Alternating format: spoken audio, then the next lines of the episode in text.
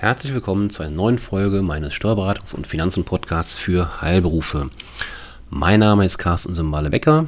Ich bin Steuerberater und praktiziere mit mittlerweile zwölf Mitarbeitern in unserer Kanzlei in Aachen und beschäftige mich tagtäglich mit den ja, Herausforderungen der Heilberufebranche. In der heutigen Folge möchte ich mich wieder mit dem Thema Pflege beschäftigen und zwar konkret mit den Honorartätigkeiten im Pflegebereich.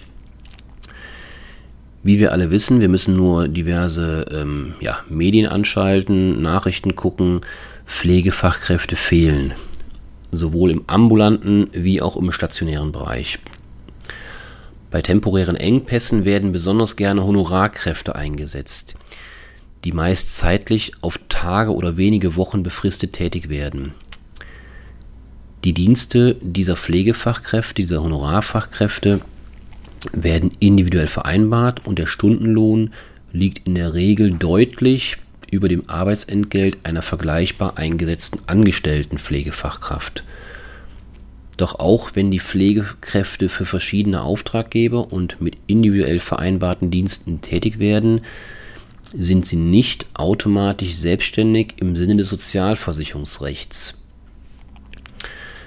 Für den sozialversicherungsrechtlichen, den sozialrechtlichen Status entscheidend ist, ob die Pflegekraft weisungsgebunden tätig wird und in den Pflegebetrieb eingegliedert ist.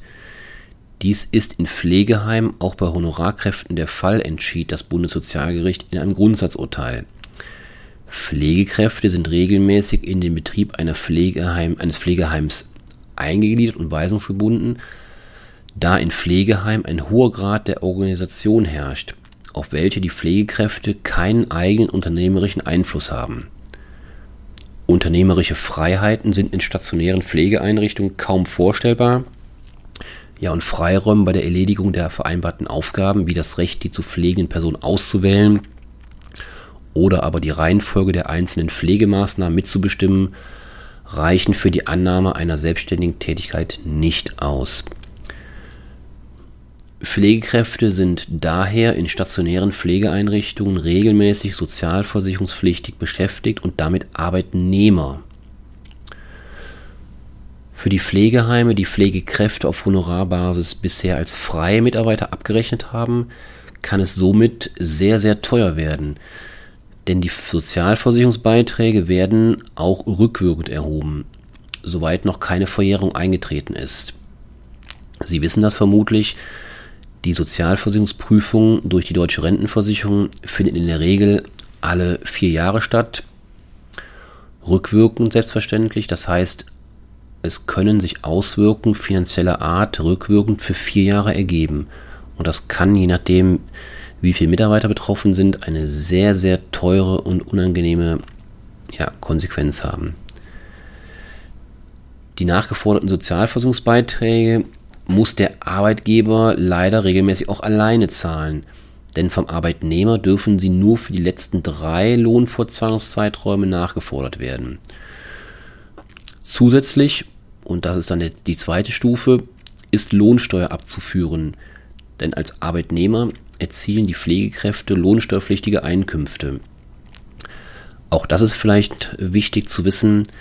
Die Erste Stufe ist in der Regel immer die Lohnsteuer, äh, Entschuldigung, die Sozialversicherungsprüfung des, der deutschen Rentenversicherung. Nicht immer, aber manchmal schließt sich daran eine Lohnsteuerprüfung an. Die beiden haben natürlich grundsätzlich nichts miteinander zu tun. Das eine ist von der Rentenversicherung, das andere vom Finanzamt.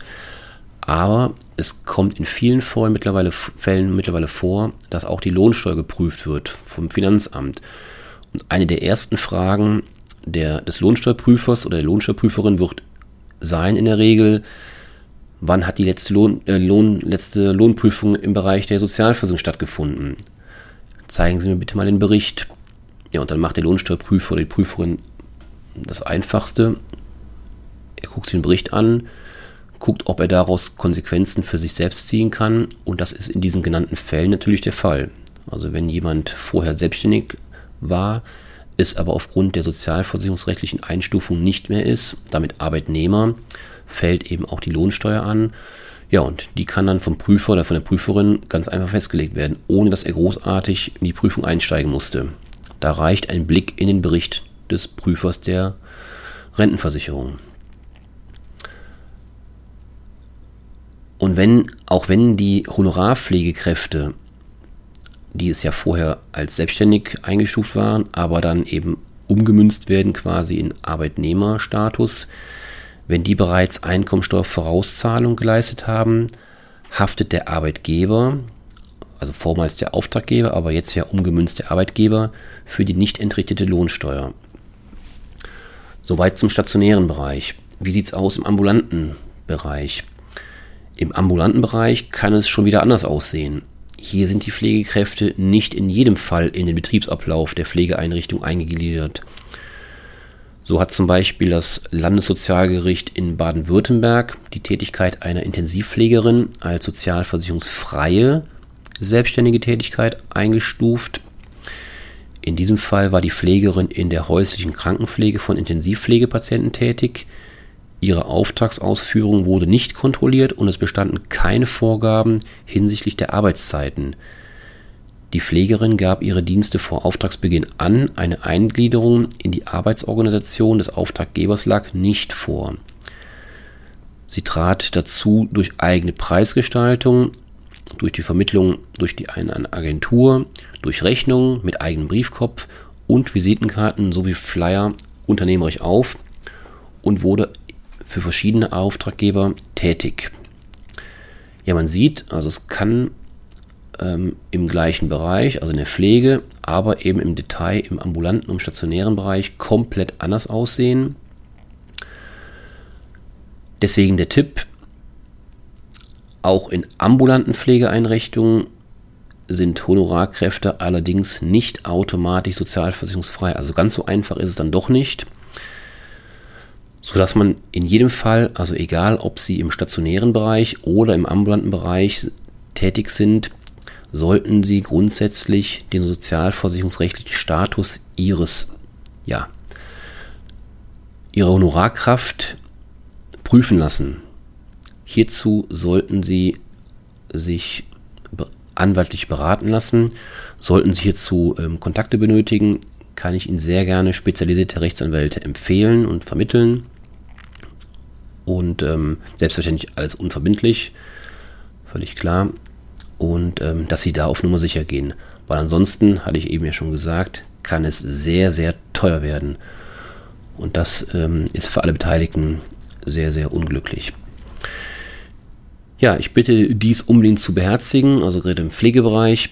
Und ähm, ja, freue mich auf die nächste Folge und ich sage auf Wiedersehen. Tschüss.